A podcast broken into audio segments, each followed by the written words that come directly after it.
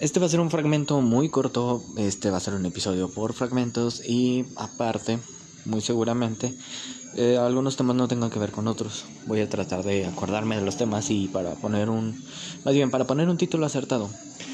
Estaba viendo en Facebook el, la página o de vez en cuando me salen videos de Ricardo Anaya, que es un candidato o es el candidato a la presidencia del partido PAN aquí en México. Y me gustan sus videos en general, me gustan. Me subió uno sobre el, la regulación que está haciendo el Senado sobre la marihuana, hablando de manera objetiva. Y me llamó mucho la atención un comentario en la parte de abajo, o sea, en ese video, que le decía que pretendes lograr con esto. No sé por qué la gente comenta eso. Yo realmente no voy a ningún partido todos han tenido sus altas y sus bajas, todos han tenido manchas, todos han tenido malos olores. Pero, según he visto en sus videos, él no sube contenido sobre su partido. Él no promociona el partido, él no promociona su candidatura, creo que sí se dice. No, él solo habla de manera objetiva y no le tira caca a nadie. Solo dice, otros videos que he visto hablando sobre AMLO dice, pasó esto y esto y esto, el presidente reaccionó así y esto me parece mal porque ah, este pasó esto y esto y esto. Pero nunca he escuchado en uno de sus videos decir, voten por mí o el PAN puede hacer esto o X o Y. No. Y ahí es cuando se tiene que ver esa separación de persona-candidato. Porque les digo, su cuenta de, de Facebook, según he visto últimamente, claro está y según he visto algunos de sus videos es objetiva. Obviamente está guiada hacia la política, pero no promociona política. Está hablando de manera objetiva y crítica. Yo no soy ningún anti-AMLO, yo no soy ningún anti-Morena, yo no soy pagado por el PRIAN. Porque, pues puta madre, ojalá me pagaran, ¿verdad? Ojalá. No soy de ningún partido, les digo, todos tienen altas y bajas, todos cometen errores, etcétera mayormente se cometen errores. Y me gustó que habló de, de, manera objetiva sobre el consumo. Ya muy seguramente el otro fragmento va a hablar sobre... voy a dar mi opinión también tratando de ser objetivo sobre esta nueva... No sé si sea ley o esta nueva regulación. Y muchos comentarios y muchas reacciones de me divierte. ¿Por qué? Porque estamos muy polarizados, al menos aquí en México, en cuanto a partidos políticos no se ve un partido político de manera objetiva, se ve un partido político de este o endiosándolo o enmierdándolo, santanizándolo o glorificándolo.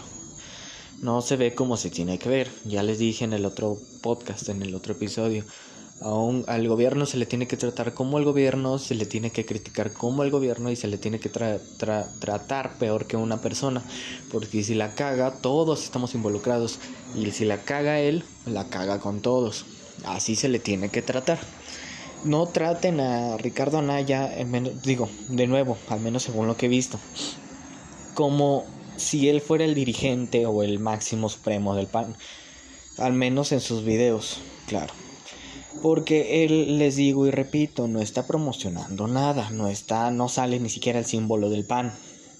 Ya así se los pongo, no dice voten por mí, no dice este el, el pan hubiera sido esto, no dice es que estuviéramos mejor así.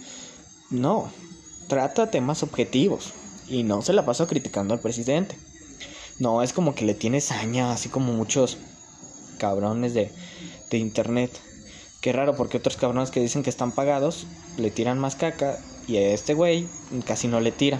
De nuevo, según he visto, es de manera, habla de manera objetiva y no promociona, no saca trapos sucios. O sea, no hace cosas que no haría cualquier otra persona normal. Por ejemplo, había visto otro video en donde se quejaba de que Andrés Manuel prometió borrar toda la corrupción y de nuevo van a decir ahorita, ah, es que es un chico corrupto y me, me vale madres. Está hablando del gobierno, está criticando al gobierno actual. No te pongas a criticar otro gobierno si no está gobernando ni en tu ciudad, si no está este, promocionándose y por sobre todo si no está hablando desde una postura de su gobierno. Ricardo Anaya estaba hablando desde la postura de Ricardo Anaya, no de su gobierno, no del PAN. Dijo, es que dijo que iba a eliminar la corrupción y resultó que su hermano era corrupto, pero no lo metió a la cárcel. Y él dijo específicamente, familias es puta madre y esto es mal, por esto, por esto, por esto. Sí, está bien, lo entiendo. Perfecto. Hasta ahí, pero obviamente ya llega la gente de que, no, es que tú qué, es que tú fuiste más corrupto, es que él no está en el gobierno ahorita. No lo puedes criticar. No puedes criticar al PRI ahorita. ¿Por qué? Porque él no está gobernando ahorita. En su momento se criticó al PRI. En su momento se criticó al PAN. Tú critica al puto gobierno que esté arriba y acepta cuando la caga, cuando hace algo bien, etc. Critica a tu gobierno municipal, acepta cuando lo caga, cuando hizo algo bien. Critica a ese gobierno. No te pongas a criticar a otros partidos cuando ni siquiera, ni siquiera están en campaña, ni siquiera están en campaña. No te pongas, es una estupidez y te ves pendejo, te ves como un jodido fanático, que como es. Le digo, yo no sé en qué estuvo metido, yo no sé qué tuvo, yo sé perfectamente que el PAN ha tenido varios casos de corrupción, pero ahorita no está arriba, ahorita no está en el poder, ahorita yo estoy viendo a Ricardo Anaya como un buen divulgador, de cierto modo. Y sí, lo hace bien y me gusta sus videos porque me entretienen, porque habla de manera objetiva. Porque no está así de que, ah, es que pinche AMLO y pinche Morena y pinche Peri, nosotros somos los... No. Él está siendo objetivo. Él dice las cosas claras. Ahorita con lo del cannabis. Sí, dicen que puede causar daños a largo plazo, pero por eso mismo se está ahí tratando de llevar una regulación y no se está promocionando. Y se le va a quitar un poquito de poder al crimen organizado por esto, por esto, por esto y vamos a tratar de se va a tratar o sea no vamos bueno sí porque si él llega al poder va, también tiene que implementar esas cosas se va a tratar de empezar a mover las cosas de hacer las cosas bien ya se vio las reglas ya se vio todo este se está viendo a ver si se puede ir regulando de poquito a poquito todas las drogas ya se aprobó esta cosa ya no te van a poder parar en la calle por X o Y y te dice lo mismo este en, en las zonas públicas pues no va a estar permitido en esto. O sea, vi dos videos, uno de, las cosas permitidas y no, pero él aclara y dice, la prohibición no es la solución, porque se vio con el alcohol, se trató de prohibir el alcohol y se le dio más poder al crimen organizado porque la gente estaba consumiendo alcohol, que ya estaba destilado de mala, de mala manera, que estaba mal hecho y que causaba muchísimo más daño. Ya se vio eso, perfecto. La, prohibición no es la solución. Acuérdense de esto, la prohibición no es la solución. No se puede. Y dijo, mencionó un caso que no sé si sea verdad, pero pues, no creo que se ponga a mentir en un video de divulgación. No en un video de su partido, en un video de divulgación. Dijo, en Uruguay pasó que se permitió, se reguló desde hace ya varios años y aumentó el consumo en personas mayores, pero disminuyó muchísimo en personas jóvenes. ¿Por qué? Porque a los jóvenes les gustan las cosas prohibidas y a los mayores que realmente las necesitaban para relajarse, para calmar dolores, para X o Y no les gustaba tratar de consumirla porque la tenían muy satanizada de que estaba prohibida. Entonces dijo, no subió ni bajó, se quedó en una altura media, pero incrementó en personas mayores y bajó en jóvenes, que es lo que se quiere, que los jóvenes no se estén matando y estén desinformados con eso. Perfecto. Les digo y repito, separen a la persona del candidato y sepárenla aún más si no está en, si no está en campaña y sepárenla aún más si no está en gobierno. Y sepárenla aún más si no promovió y ni siquiera mencionó su gobierno. Ni siquiera mencionó AMLO, dijo, pasó esto y esto y esto y esto. Está mal por esto, está bien por esto. X. Acuérdense, por favor. Les digo, se me hace muy tonto que se estén, les, les, digo y repito, al gobierno no se le tiene que tratar ni siquiera como persona, se le tiene que tratar peor. Porque todas las decisiones que tome te van a afectar a ti. De manera este mm, indirecta o directa te van a afectar a ti y te van a cagar la vida a ti o a tus hijos, a tu familia o a todos en general. Te van a cagar. Trátalo peor que una persona. Dile, la cagaste en esto, cabrón, resuélvemelo o hay tabla. bueno, tampoco tanto, pero pues sí. O sea, se entiende el punto. Y tienes que tratarlo mal porque tú, tú decidiste votar por ese partido y tú decidiste darle tu confianza y tu apoyo de que este güey puede ser la solución. Este güey puede ayudarnos en ciertos temas. Y de nuevo, AMLO ha sido muy criticado. ¿Por qué? Por sus respuestas tan tontas hacia muchas cosas. Por su mal manejo del gobierno, por su mal manejo del, del México en general. En su momento también lo fue Enrique Peña Nieto. Estoy mencionando solo estos dos porque fueron los que me tocaron vivir de cierto modo. De, de modo el 100%. O sea, esas dos secciones ya yo estando consciente los viví, vi las cagadas y vi todo. Yo estoy mencionando esos dos para que luego no me digan, es que tú no criticaste a Enrique Peña Nieto. No. Porque pues, ¿para qué criticarlo? El güey era otra marioneta. Y AMLO que prometía tanto, resulta que no está cumpliendo y está reaccionando de peor manera. Les digo, a mí me está cagando AMLO. porque Por cómo reaccionó hacia las llamadas de emergencia, por cómo reaccionó a las marchas feministas, por cómo reaccionó hacia los feminicidios, etcétera, etcétera, etcétera. Por tantas cosas. Por eso me está cagando. En su momento, lo que más me cagó del partido del partido del sexenio de Enrique Peña Nieto fue lo del famoso gasolinazo. Que eso sí dije, no mames, esto es una mamada. En fin, de nuevo, critiquen al gobierno, no lo endiosen, no lo glorifiquen y no lo satanicen. Critiquenlo, sean objetivos. Y eso está mal, y eso está bien, perfecto, es gobierno. Y eso está mal, eso está bien, perfecto, es gobierno.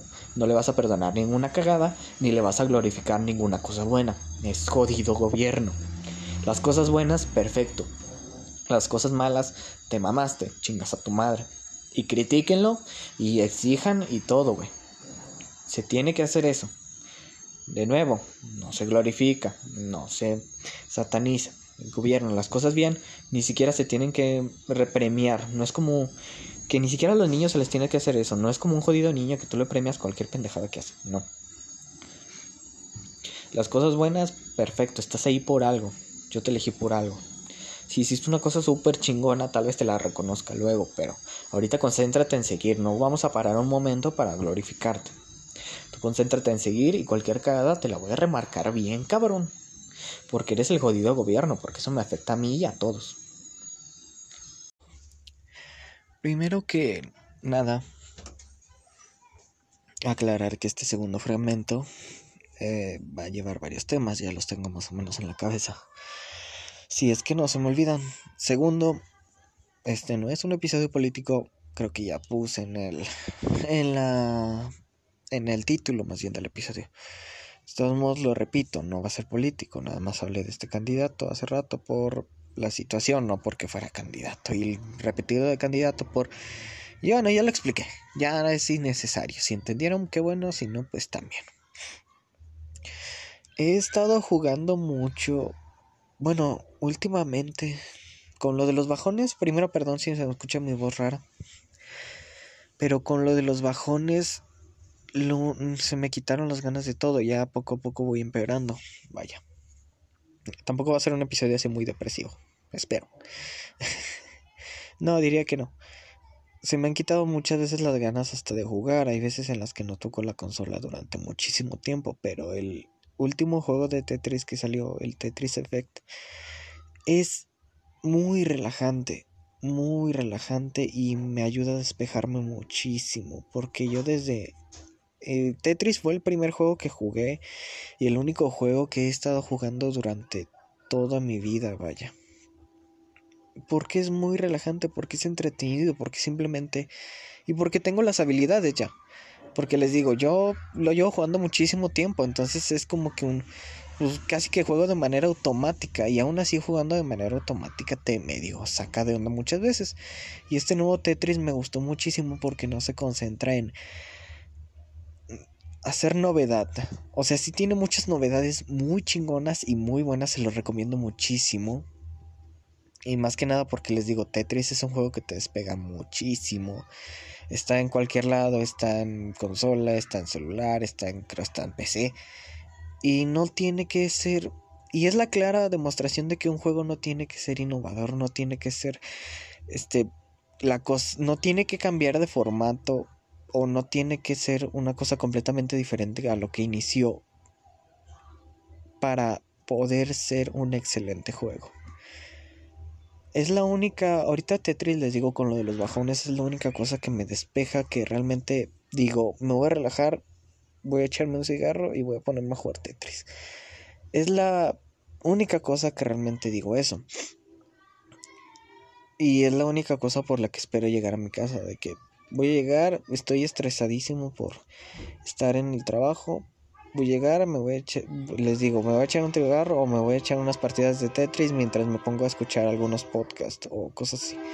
Mayormente hago eso porque con Tetris no, no necesito tener una concentración o no tengo que estar poniendo atención al lore, que eso muchas veces también me cansa o me estresa. No es porque no lo entienda, sino más bien es como que un ah, lore, ah, relleno, ah. Porque pues mi mente ya funciona básicamente como una estructura de Tetris muchísimas veces. Es como un este, hay un chingo de espacios vacíos, pero solo una pieza en bona en este lado. Perfecto, agárrala y ponla. Tengo todavía tiempo, no va en caída libre. Hay muchas personas que este el, el, este fragmento no va a tratar todo de Tetris, pero hay muchas personas que si ustedes juegan Tetris entenderán que bajan la pieza de inmediato sin siquiera pensar y dejando un hueco ahí al lado. Yo trato de siempre embonar o si no utilizar la fácil herramienta de guardar pieza, guardarla aquí un segundo y ahorita veo dónde embonar esta para poder acomodar la otra. Así básicamente se ha llevado mi vida, es como mi mi cerebro se adaptó a eso. De hecho, hay un estudio que habla sobre el efecto Tetris, que también habla de cómo tu mismo cerebro va agarrando técnicas para justamente hacer que todo funcione mejor. Y se ha demostrado que en cuanto a Tetris, Tetris te funciona mucho porque tu cerebro agarra ese formato de que todo es una pieza y tienes que embonarla acá y tienes que embonarla acá. Y tu cerebro de manera inconsciente y de manera involuntaria va tratando de embonar piezas y va tratando de acomodarse perfectamente. No va haciendo un revoltijo y ya, a ver cómo se trata de acomodar, no. Va según las ideas, va agarrándola, va embonándola, va agarrando, va embonándola, etcétera. Tetris es un juego muy bueno en todos los sentidos. En todos los sentidos, incluso hasta en salud, les digo, salud mental. En este mi cerebro siempre ha funcionado así, al menos es lo que he notado porque muchas veces que hasta directamente teniendo una idea o teniendo cosas así digo, puta madre, imagínatelos como juegos de Tetris, ya así de manera involuntaria llevando ratos en jugar Tetris. Imagínatelo como el juego de Tetris y de inmediato voy tratando de poner piezas. Ah, pues esto acá, esto acá, esto acá, esto acá. Siempre me pasa eso, por eso muchas veces divago, porque empiezo a agarrar otras piezas o empiezo ya a imaginar qué piezas podrían caber aquí mientras voy viendo dónde acomodar otra pieza. Y les digo, con esto de los bajones está muy feo porque también perdí el otro día salí con alguien y perdí mucha experiencia hablando. Mucha experiencia tanto hablando como socializando en general. Yo no ya no soy bueno en eso, ya es como que se me acaban los temas de conversación en chinga. También por por les digo los mismos bajones y ya es como que ah, se me ocurrió algo, puedo hablarlo o puedo hablar con esta persona. Y si a la persona no le gusta o si la persona no me contesta el mensaje o X o Y, no es que yo sea muy digno, pero digo, si no me contesta el mensaje es que está ocupado, ocupada, está haciendo algo más, está estresado, está esto o simplemente ya no quiere hablar conmigo durante cierto rato. Entonces simplemente digo, bien, pasemos el tema al podcast, si se puede hablar en podcast, o bien, olvidemos el tema, borremos esa pieza, terminemos esa línea. Vaya. Y les digo más de lo mismo. Salí con esa persona, puta madre, cita más horrible. Cita entre comillas, realmente. No es cita, qué pendejo, ¿por qué dije cita? Perdón. no es cita, no es cita, ya, no es cita. dije, puta madre, qué salida más horrible. Es que me pareció cita porque fuimos a comer, fuimos a pasear y eh, lo que se hace una, en una cita, vaya. Entonces dije, puta madre, qué horrible. Y no porque sea horrible salir con esta persona, esa persona es maravillosa para mí. Es una persona con la que se puede hablar directamente de todo. Yo mido lo, lo buena que es una persona.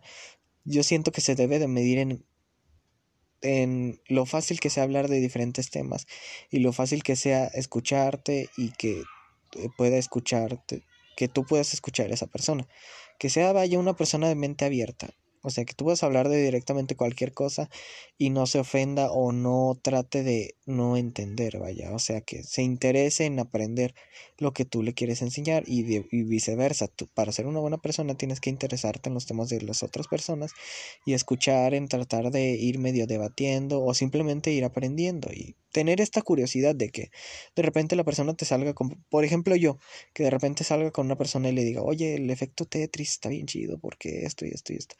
Y la otra persona, en vez de verme raro o verme mal, empieza a escucharme. De igual modo, si llega otra persona, oye, es que vi esto, o vi este meme, mira, me pareció interesante, oh, mira, este está bien cagado. Y pues yo de igual modo, tanto por respeto, porque me interesa lo que está diciendo esta otra persona, empiezo a, hablar, empiezo a escuchar, empiezo a, a, tratar de sacar mis puntos de vista y empiezo a preguntar para decir, oye, ¿es como esto? No, es que no es como esto, es como más esto. Ah, ok, qué chido, no mames. Ya se entiende el punto, ¿no?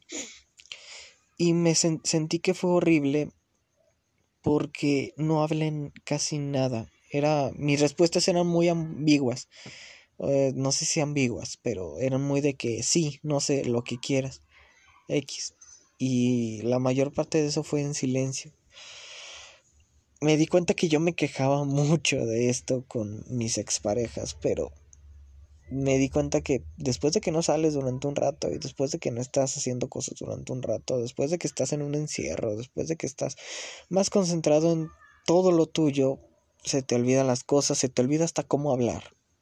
Solo dense cuenta, en los primeros episodios de este podcast yo no sabía hablar, yo no sabía continuar la conversación. Ahorita tampoco tanto porque ahorita porque estoy pensando en los otros temas, pero no tenía tanta fluidez, vaya, por lo mismo no hablaba con la gente, todo era un sí, no, tal vez, bueno, está bien, ahorita voy, ahorita llego, ya voy, ya me voy, ya vine, etcétera. Todo eran dos o tres palabras, no era una frase, no era una charla, no era una plática. Y me doy cuenta que se te olvida todo, se te va todo el pedo se te va muy cabrón que yo directamente tengo los amigos muy contados. Son tres. directamente. Ay, la salida fue horrible, les digo, más que nada por eso, porque dije, y incluso le dije a la otra persona, discúlpame si no hablé, más bien le dije, discúlpame si la salida fue mala, y me preguntó por qué, y yo, porque no hablé casi nada, porque siento que estuve muy apagado, porque no sé, discúlpame si no te gustó, perdón, me disculpo de la manera más sincera. No es que yo sea una persona con baja autoestima, a veces sí, pero últimamente no. De hecho es raro porque con los bajones no me da la baja autoestima. Ah, me estoy divagando. Y le dije, perdóname por esto. Y me dijo, ah, pues no, a mí la salida me parecía bien. Y yo, ah, ok, ya me relajé un poquito y dije, está perfecto. Ya se me fueron los otros temas. Ay, puta madre. Les digo, si quieren jugar Tetris, les recomiendo muchísimo que lo hagan. Es la única cosa que a mí me ha medio... No levantado, no me levantan las cosas. Solo me ha dicho... Es la única cosa que realmente digo. Quiero llegar a mi casa, quiero prender el Xbox y quiero ponerme a jugar Tetris un rato. Porque quiero relajarme, porque quiero desestresarme, porque quiero calmar este bajón, porque les digo, no lleva un esfuerzo, no lleva algo. Con los bajones no tengo nada de energía.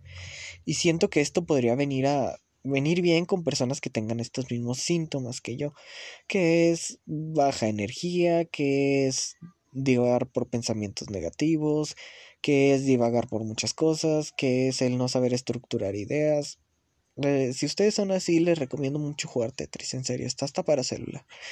Al principio se van a estresar, se van a medio aburrir, pero no es necesario. Pueden estar haciéndolo mientras escuchan otras cosas, mientras escuchan podcast, mientras están pasando el rato. Es un excelente juego para pasar el rato y créanme que lo relaja muchísimo. Es como un... Bien, voy a hacerme este puzzle pequeñito, es como un puzzle. No sé cómo explicarlo realmente, porque si entra en la categoría de puzzle, pero no es el típico puzzle, es muy, muy diferente. Y se, les digo, si, si son de esas personas, les aseguro que les va a gustar bastante, porque es como un, un, les digo, es más un, voy a descansar un rato, voy a apagar mi mente, voy a dejar que mi propio cerebro vaya medio estructurando las ideas, mm, las piezas no se mueven rápido, las piezas se mueven lento, puedo estar pensando en otras cosas y las piezas van a ir bajando. Yo nada más las muevo para que se vayan acomodando. También les digo, ahí está el efecto Tetris, que es un mini estudio que te dice, esta madre es beneficiosa. Iba a hablar también de, estaba escuchando un podcast que yo soy mucho de escuchar podcast, lo acabo de decir, cuando juego videojuegos o cuando estoy aburrido o cuando estoy haciendo otras cosas, siempre los pongo a segundo plano. Yo, en vez de estar divagando por pensamientos pendejos, digo, pues me voy a poner a escuchar este podcast. Y efectivamente, mientras estoy haciendo algo, mientras estoy, mmm, no sé, les digo, jugando, limpiando, este, si puedo, mmm, caminando, escucho podcast. Porque para que mi cerebro no divague. O para no estar simplemente escuchando música. Y últimamente me he metido mucho en el podcast de, de cosas. Me gusta mucho, no sé por qué. De, en general, Roberto Martínez es muy bueno haciendo cosas, realmente, a mi parecer. No escucho casi creativo porque es más como especializarse en una persona, vaya. Cosas es más como dicen de cosas. Y creativo es de, pues llegó este artista y le vamos a preguntar más o menos qué tiene, qué otros proyectos tiene, cómo le ha ido, qué, qué pasó en este tal, etcétera. Eh, siento que es más como una entrevista, aunque sea más una charla. Como una charla con muchas preguntas. Entonces, casi no la escucho estaba escuchando el último Cosas y hablaron de varios temas y más que nada sobre el tema de la pareja, la de esposos de la edad su puta madre. Yo tengo cierto amor y odio hacia ese, hacia ese tema porque yo soy de las personas que dice, si quiero conseguir a alguien, sé bien que el amor, este, el, uh, ¿cómo decirlo? El amor eterno no existe te lo pintan mucho en las películas y siempre se ha pintado de que hay una persona especial que mona todo contigo para ti. No, ese no es el amor. A mi parecer, claro, este todo este podcast es lo que a mí me parece y trato de dar consejos. Les digo, no va a haber una persona perfecta. No va a haber una persona que sea se te complemente totalmente. No va a haber esa pieza faltante para terminar de romper la barra. No va a haber. No va a haber no lo habrá y es imposible conseguirla si es que existe. Incluso estaba viendo de nuevo también videos de Treeline o cosas así de Facebook que me voy encontrando como Topso o algo así, este los pongo a segundo plano también. Y él lo explicó de una buena manera, dijo, sería completamente imposible conocerla tanto por diferencia de edad como diferencia de país, como diferencia de cultura, etcétera. Sería completamente imposible. Tendrías que viajar toda una vida y no sabes si tu pareja perfecta es menor de edad, si es muchísimo mayor, si X o Y. Tendrías que conocer a casi todas las personas del mundo para poder encontrarla. Entonces es prácticamente imposible. Es como encontrar una aguja en medio de la Tierra. o sea, en todo lo que es la Tierra encontrar una, una aguja en específico. Es jodidamente estresante, es jodidamente imposible. Es más, no en toda la Tierra, sino en todos los pajares del mundo, imagínense. Te dicen, hay una aguja perdida por todo el mundo, por, pero están en los pajares, pero aún así tienes que buscar en todos los pajares del mundo. Para que vean más o menos lo que es el, lo imposible de encontrar. Yo siempre he dicho, el amor perfecto, el amor de, la vida, de toda la vida, es aquel que va a estar en toda tu vida. Es aquel que te va a aceptar con todos tus defectos y virtudes, que te va a aceptar cuando estés de malas, cuando estés de buenas, cuando estés bien, cuando estés mal, cuando la cagues, etc. Sí sé que el amor es como el papel de baño, se va acabando, acabando con cada cagada, pero el amor perfecto es ese papel que está grueso y que tiene muchísimas capas y que es muy grande, vaya, que es muy largo. Sí, sería como la categoría, ¿no? Del papel de baño, entre más largo, más grueso, pero en conjunto. ¿Se entiende? Ese es el amor que tienes que buscar y el que tienes que cuidar. Perdón, me estoy, me estoy quitando algo.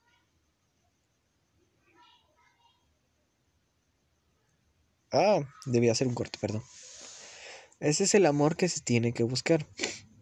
Ese es el amor perfecto, el que te vaya aceptando tus cagadas, el que te vaya soportando con como eres, el que te vaya dando todo ese cariño a pesar de todo, y el que te acepte desde el primer momento, al que no le tengas que regalar nada para que se enamore de ti. Los regalos están bien, los regalos son perfectos, los regalos son una manera física, ya sea con un sentido monetario, con un sentido sentimental, de decir, te quiero muchísimo y te regalo esto que es importante para mí, mm, ya sea de manera monetaria o ya sea de manera sentimental. Ya ahí dependerá de qué persona que le interese más, etc. Es el que te tiene que aceptar sin regalos, el que te tiene que aceptar pobre, rico, el que te tiene que aceptar en tus peores días, el que te tiene que aceptar en tus mejores, etc. Ese es el amor verdadero, ese es el amor perfecto, ese es el amor que se tiene que buscar. Y no me vayan a, no me no vayan a pensar que ustedes tienen que estarla cagando y cagando y cagando para que los pero no, obviamente no. Y ustedes tienen que dar ese mismo amor. Si encontraron a esa persona, si sienten tanto complemento con esa persona, den exactamente lo mismo que les están ofreciendo. Acepten cuando esa persona la cague, acepten cuando esa persona tenga malos días, cuando tengas buenos días, cuando te regale algo, cuando no te regale nada, cuando se le olviden cosas, cuando... etcétera. Tienen que aceptar a esa persona y tienes que amarla y tienes que respetarla y tienes que evitar que ese papel de baño se acabe rápido. Yo lamentablemente entendí esto a la mala y entendí esto tarde y por algo estoy en los bajones y por algo estoy dando la verga. Entonces, ese es el amor perfecto para mí, eso es lo que... Y tienes que tomarte tu tiempo. No importa si te casas a los 40, no importa si te casas a los 50, no importa si te casas a los 18. Tienes que saber que con esa persona vas a vivir y con esa persona te vas, vas a aceptar. Y con esa persona, ya sea quieras tú o no, quieran ustedes o no, formar una familia, etcétera tienes que aceptar eso, tienes que ver cómo hacer que tu pieza embone perfectamente y que tú embones perfectamente con esa persona. Ya poniendo otro ejemplo de Tetris, me gusta mucho poner ejemplos de Tetris porque así se mueve mi cabeza. Tú tienes que ser esa pieza que se acomode completamente para que llegue la otra pieza, la que está en la cola, y termine de eliminar todas esas cuatro barras. Si jugaron Tetris entenderán, si no, jueguenlo y ya vuelven a escuchar esto. Parece que me están pagando, ojalá y me pagaran. Bueno, no. Yo realmente si algo me gusta y si algo me parece bueno, lo recomiendo, ya sea con amigos, con ustedes, etc. Lo recomiendo mucho. Iba a hablar de la marihuana, pero creo que dejo dejé muy en claro el otro punto de, de la, la, el anterior la anterior sección creo que era, no me acuerdo cómo se llamaba. El, el anterior fragmento lo dejé muy, muy claro, vaya. Y estuve muy de acuerdo con lo de que dijo este muchacho. Entonces está bien eso para mí. Mm, ¿Qué más podría hablar? Iba a hablar más de la muerte, pero bueno, sí lo voy a tocar el tema. Ya que pues yo estoy empezando a ayudar en una funeraria, ya casi que trabajando. Y yo tengo muchísimo contacto con la muerte, tanto por el trabajo como por la vida en general, me gusta mucho el tema. Por eso me fascinó la me fascina mucho esta tradición mexicana de el 2 de noviembre. Y en el, en el último episodio de cosas, eh, no voy a tratar de agarrar los temas de cosas, no quiero robar contenido. Este, se me hizo muy gracioso el chiste que hizo Roberto de... Jacobo dijo que quería descansar, que quería tomarse un año para descansar. Y Roberto, como escuchó de una manera rara lo que dijo Jacobo, que sí se escuchaba medio raro, dijo, ah, entonces te quieres suicidar porque pues estás diciendo que quieres descansar muchísimo, que te quieres desconectar. X, o sea, como que tomó esta analogía que se podía tomar fácilmente. Y me di cuenta que gran parte de mi vida se ha basado en eso. Mi objetivo de vida, de vida siendo sincero, es ponerme lo más cómodo posible y no hacer nada. mi objetivo de vida es directamente morir en vida. Directamente. Yo no quiero hacer nada realmente. Yo no quiero dejar una huella. No sé si sea por la situación en la que estoy pasando. No sé si sea por los bajones. No sé si sea porque soy una persona exageradamente indecisa. Pero yo sí he sido de tratar desde siempre que me han preguntado cuál es tu objetivo de vida. Yo es juntar la mayor cantidad de dinero posible y no hacer nada durante años. O sea, jubilarme lo más pronto posible de manera segura y estar cómodo y estar bien. No sé si sea, les digo, no sé si sea porque soy una persona muy floja, no sé si sea por los bajones, no sé si sea porque ya realmente se me quitaron las ganas de todo. Tal vez mi mentalidad cambie, tal vez no, etcétera. Desde siempre he sido eso, desde siempre. Y si es como una analogía muy cabrona de que me quiero matar, de que... Mm, mm, lo bueno es que ya no he tenido tendencias suicidas. Ya últimamente no. Bueno, ya últimamente hablando de que pues hace como tres años que no las tengo. Bueno, no, hace como cuatro más o menos. Que llevo sin tener tendencias suicidas, tendencias de tratar de provocar mi muerte, vaya. Eh, o directamente estar a nada de hacerlo. Y les digo, yo tengo mucho contacto con la muerte. Me da mucha impresión y me da mucha tristeza al ver cómo hay personas que directamente las tienen que... El otro día me tocó en una velación en la funeraria que tenían que agarrar a una señora porque estaba gritándole al equipo, a los funerarios, vaya, a mis compañeros que no se lo llevaran, que no se lo quitaran, que ¿por qué hiciste esto, Dios? Voy a tratar de citarla textualmente. No se lo lleven, no me lo quiten. porque lo hiciste Dios? Todavía no se lo lleven. ¿Por qué se lo están llevando? ¿A dónde se lo llevan? No quiero que se lo lleven. Más o menos eso dijo. Este. Con ese mensaje y gritando y llorando y completamente destrozada. Olvídenlo, esta sección, ahorita me estoy acordando de cosas, así es de que esta sección, la próxima sección sí va a ser muy deprimente, así es de que aquí voy a cortar y ya la otra sección, si quieren pueden escucharla, si quieren no. Ay, a ver si me da el tiempo. Ah, para los que no sepan, a mí me incomoda hablar cuando hay familiares en casa. Bueno, grabar podcast. Bueno, en general, hablar para otras personas. Me incomoda mucho, así es de que ya casi van a llegar. Espero y lleguen un poquito más tarde. Voy a ver más o menos cuánto puedo grabar de esto. Si no, tal vez lo posponga. Entonces esta señora estaba gritando, no se lo lleven, no quiero que me lo quiten.